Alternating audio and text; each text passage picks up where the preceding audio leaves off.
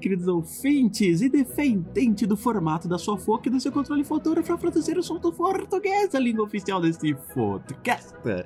Ah, aqui é o Thiago Dinofauro Fota, hoje excepcionalmente falando de São Paulo e neste 3 de faio pra vocês que FIFA é do passado ou 10 Electra no calendário sem refendos, vamos falar de dieta! Sim, isso fez com que você o fio. Vamos falar de dieta desses fins sobre linguagem. Será que a dieta do Homo sapiens influenciou a evolução das línguas? 3, 2, 1, Speed Notícias.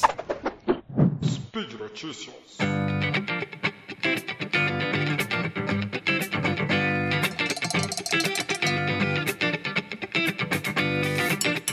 Meu, vocês não têm noção. Eu treinei tanto para fazer essa abertura que eu tô aqui começando a gravação pela enésima vez e tentando não cometer nenhuma gafe, mas é isso. Desculpem se eu falar qualquer coisa errada por aqui, né? Mas enfim, para começar, lá no Spin 437 sobre neurolinguística, que pelo amor de Deus não tem nada a ver com FNL, então, é, voltando, é, é, desses fins lá, 437, eu comentei sobre o modelo de eficiência da informação na psicolinguística, né? Então, ele funciona basicamente da seguinte maneira: se alguém tem uma ideia e quer transmitir para uma outra pessoa, ele precisa realizar essa codificação da ideia em formas linguísticas. E nesse processo de codificação da ideia em linguagem, temos tanto elementos lógicos estruturais da língua, quanto o processo de a região motora do cérebro enviar um comando motor para nosso sistema fonador, quer dizer, a boca, a língua, os lábios, pulmões, etc., de modo que eles realizem seus movimentos de forma milimetricamente sincronizada.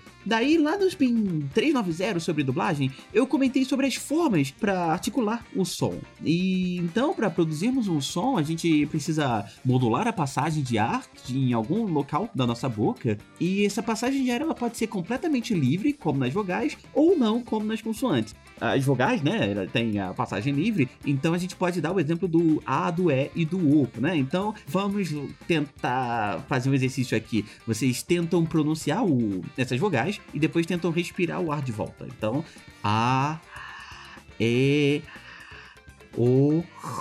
Então, é, é fácil respirar o ar de volta porque não tem nenhuma obstrução. A gente tem algumas vogais que fazem um trabalho de agente duplo, sabe? Que são é, basicamente o que a gente chama de semivogais. Então a gente tem o I e o U, por exemplo, que se vocês forem tentar fazer a mesma coisa, vocês vão ver que não é lá tão fácil assim. Então vamos tentar. Mas se a gente faz um I, I é um pouco mais complicado. Parece que a gente já tá começando a ficar asmático, né? E se a gente faz o U e volta, né? Também é difícil. A diferença, e aí vocês devem ter percebido tentando trazer o ar de volta, é que o I, ele, a gente prende o ar com a língua um pouquinho mais na frente e o U um pouquinho mais atrás. Então guarda isso que eu vou voltar mais pra frente. E é bacana a gente perceber que as diferentes línguas do mundo elas utilizam um conjunto diferente de sons. Um exemplo clássico é aquela variação que a gente tem no nome daquele prato famoso, bem gostoso, eu pelo menos gosto bastante, que é feito amassando batatas, colocando leite, queijo, que é o. Então, é, provavelmente alguns de vocês falaram purê, provavelmente a maioria, e alguns outros pensaram em pirê. A gente tem um, outros exemplos também, como buffet e buffet, né? Que também tem essa variação. E por que, que a gente tem essas duas versões das palavras? Então, o que acontece é que o nome não é de origem portuguesa. Acho que isso já ajuda bastante a ter essa variação. E aí, ambos vieram do francês, então o purê, no caso, ele. Aí repare na pronúncia que é purê.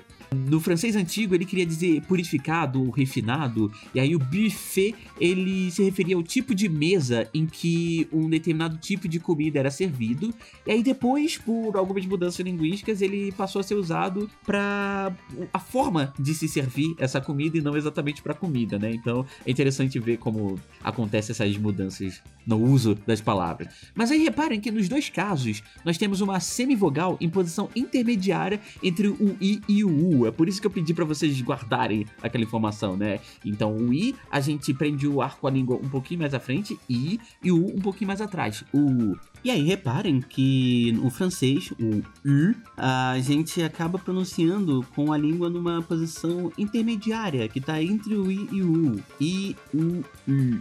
I, U, U. E como não temos essa vogal no português, quando a gente aportuguesa a palavra, a gente. É como se a gente tivesse dois ímãs que pudessem puxar esse som que a gente tá escutando, como se ele fosse metal e tivesse dois ímãs, um ímã no I e outro no U. Então a gente escuta o I e a gente repara, bom, então isso parece mais com I ou parece mais com U? Ele tá mais próximo do I ou tá mais próximo do U? E aí o ímã que tá mais próximo vence. E para algumas pessoas, o I tá mais próximo, para outras pessoas, o U tá mais próximo. E nisso a gente gerou uma série de variação em que a gente tem algumas palavras como essa, em que varia a pronúncia com U ou com I. Aí eu imagino que a pronúncia com U ela acabe sendo mais frequente, porque as palavras se escrevem com U, mas muitos uh, falantes da língua que transformou, que importou essa palavra, acabam usando o i também. E aí uma coisa muito curiosa é que a gente tem um outro tipo de prato, que é um prato de origem angolesa, angolana, que é o pirão. E aí eu fico na dúvida, será que pirão vem de pirê ou purê? Porque se foi isso, a gente tem um caso muito interessante porque é muito difícil a gente chamar um pirão de purão, né? Então, por que será isso? Ok, ok, já falamos demais de vogais, então vamos para as consoantes. Então, as consoantes são aquelas que bloqueiam o, o ar que está passando dos, pulmão, dos pulmões pela boca de alguma forma. Então, por isso que eu falei que o e u são agentes duplos. Então, a gente pode classificar as consoantes na forma em que elas limitam a passagem do ar na boca. Então, por exemplo, a gente tem os sons plosivos ou eclusivos, como pa, pa, ma, ma, ma da, da, da, o tá, cá, cá. Então o que acontece é que a gente prende o ar completamente e solta. Só que aí a gente prende. A diferença entre, as, entre essas consoantes explosivas ou oclusivas é que a gente prende locais diferentes. A gente também tem sons fricativos que causam uma fricção na saída do ar, como s, o z, o sh. Aí se você tentar puxar o ar, né, igual que a gente estava fazendo com as vogais, aí agora a gente realmente vai passar por asmáticos, né? Então, ah, ok, desculpa. Uh, bom, e além disso, a gente tem as, as, consoantes nasais, que o ar também sai um pouquinho pela boca, como nanã. Então a gente. É, vocês reparem que a gente prende o ar na boca, mas o ar que a gente tá prendendo na boca, enquanto a gente não solta, ele tá saindo pelo nariz. Nanã, mamã. Então, essa é uma das formas que a gente tem para classificar as consoantes. Tá, beleza. E aí, por que diabos eu tô falando essas coisas todas, né? Então, acontece que foi publicado recentemente um artigo na Science de Damian Biasi intitulado Human Sound System Are Shaped by Post-Neolithic Changes in Byte Configuration. E, grosso modo, ele diz que hum, a dieta, a mudança de dieta do Homo sapiens no período pós-neolítico teria mudado alguns sons que a gente pode fazer. Então, uh, voltando um pouco na história, é, entre 4.000 e 5.000 anos antes da Era Comum, os dentes superiores ficavam logo acima dos inferiores, fazendo uma mordida é, perfeita em que os dentes se encaixam um em cima do outro de forma simétrica. E aí a gente chama esse tipo de mordida de edge-to-edge -edge bite, ou uma, o que eu vou chamar aqui de mordida de borda. Mas a partir do século V, nós teríamos desenvolvido uma mordida um pouquinho diferente, em que os dentes superiores começam a passar um pouquinho dos dentes inferiores, fazendo com que hum, a gente tenha uma mordida que é conhecida como overbite ou scissor bite, então vou chamar aqui de mordida tesoura. E a partir disso, um linguista chamado Charles Hockett, ele tinha pensado, bom, os sons F e V a gente chama de labiodentais. Por quê? Porque eles são produzidos jogando, quando a gente prende o ar com, uh, fazendo uma fricção entre os lábios inferiores e os dentes superiores, né? Então a gente tenta fazer de novo, é um Então a gente encaixa os nossos lábios inferiores nos dentes da parte de cima da arcada dentária. Bom, é, muito provavelmente seria mais fácil que a gente faça esse tipo de movimento se a arcada dentária superior está um pouco à frente da arcada dentária é, inferior. Então, bom, muito provavelmente, então a gente precisou mudar a dieta para que, no mínimo, a frequência do F e do V aumentasse nas línguas. Mas a ideia do Rocket ficou para trás porque bom, era um consenso que o nosso sistema fonador não teve grandes alterações significativas assim nos últimos 500 mil anos. Então a gente teria a mesma capacidade de utilizar os mesmos sons e as, e as línguas deveriam ter um conjunto de sons muito semelhantes entre si a qualquer momento da história. E, obviamente, a gente teria diferenças baseadas na história e na família da língua, bem como diferenças regionais que vocês viram com a Deb lá no, no Contrafactual 69 e também no SciCast 248 que eu participei. Mas a ideia acabou voltando agora com os achados desse artigo da Science, né? Então o que aconteceu é que os pesquisadores começaram criando uma simulação computacional 3D para comparar se de fato a diferença de mordida torna uma, a produção dos sons labiodentais mais fácil. Quanto de energia a gente gasta para produzir uma lábio dental com cada um dos tipos de mordida? Então, de acordo com o modelo desses pesquisadores, a conclusão é que a mordida do tipo tesoura, que os dentes superiores estão um pouquinho mais à frente dos inferiores, diminui em 29% a energia necessária para produzir labiodentais.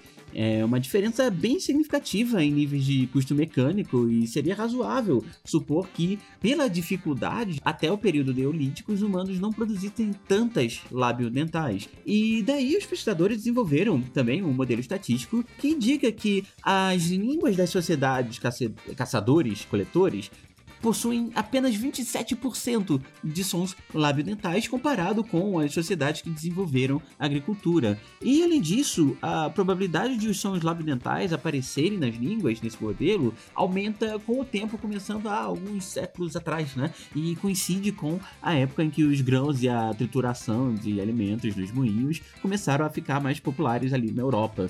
Tá, e como essas mudanças aconteceram nas línguas? Porque, como vimos, né, a língua muda no tempo e no espaço e as mudanças podem ser disparadas por fatores completamente diferentes, né? Então, segundo os pesquisadores, o que aconteceu é que as labiodentais, de uma forma geral, apareceram substituindo sons que já existiam na língua. Então, seriam sons que na história da língua usavam a mesma posição na boca, como, por exemplo, nas bilabiais. Então, né, se a gente olha para um exemplo um pouco mais próximo da gente, teríamos o Potter do latim, que se tornou Father no inglês, né? Embora tenha se mantido com o P nas línguas neolatinas, então pai, pé e por aí vai, menos no romeno, que é tá, tá, e Tata, alguma coisa assim, com T, mas ainda tem o Parinta com P, né? Então também se mantém com P ali, sabe? E, bom, eu na verdade não gosto muito desse exemplo por vários motivos, mas ele serve de para exemplificar o como os autores indicam que se uma cultura usa uma bilabial em sua língua e mantém mais ou menos o mesmo som durante os anos, né?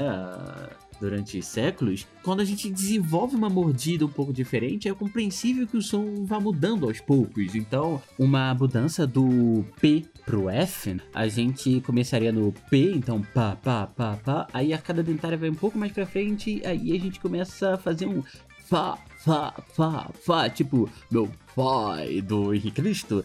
E aí a sua arcada dentária vai um pouquinho mais para frente, até que para fazer um som mais ou menos parecido, você não encosta mais o seu lábio inferior no lábio superior. No mesmo lugar estariam os dentes, né, da arcada dentária superior. Então aí a gente chegaria no fã, fã, fã de ai meu father. Não, não eu, mas enfim, vocês entenderam.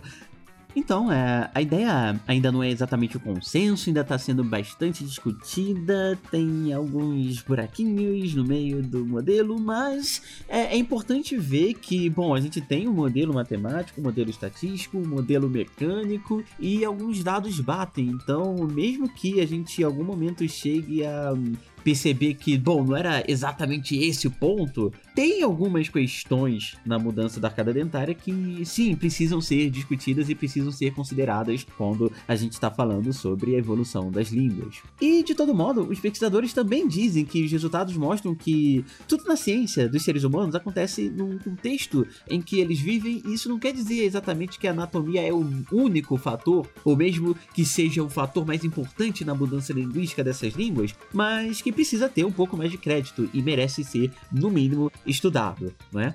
Então a gente volta para a ideia do Charles Rocket, que volta a viver aqui no meio dos linguistas atuais, junto com o Dinofauro, né? Embora os memes do Dinofauro não sigam exatamente essa regra, mas dá pra ver, né, que eles têm uma é, exatamente essa mudança com a arcada dentária superior bem mais à frente, o que faria com que muitos sons fossem pronunciados como um F. Então, bom, legal de ver como é que o meme pode usar um pouquinho de linguística para divertir a gente. Bom, é isso, Froge, e voltamos em breve com mais novidade linguística aqui nos Fim de Notícias. Mas antes de terminar, dúvidas, críticas, comentários, vocês conseguem nos achar no meu e-mail pessoal, que é thimota com dois t's, arroba unicamp.br ou em contato@secast.com.br. E fale lembrar que vocês nos ajudam imensamente nos seguindo nas suas redes sociais e compartilhando nossos posts. E esse projeto só é possível graças à contribuição de vocês no Patreon, no Fatrin e no FicFay. Então, até amanhã e falou! É, esse é com F mesmo.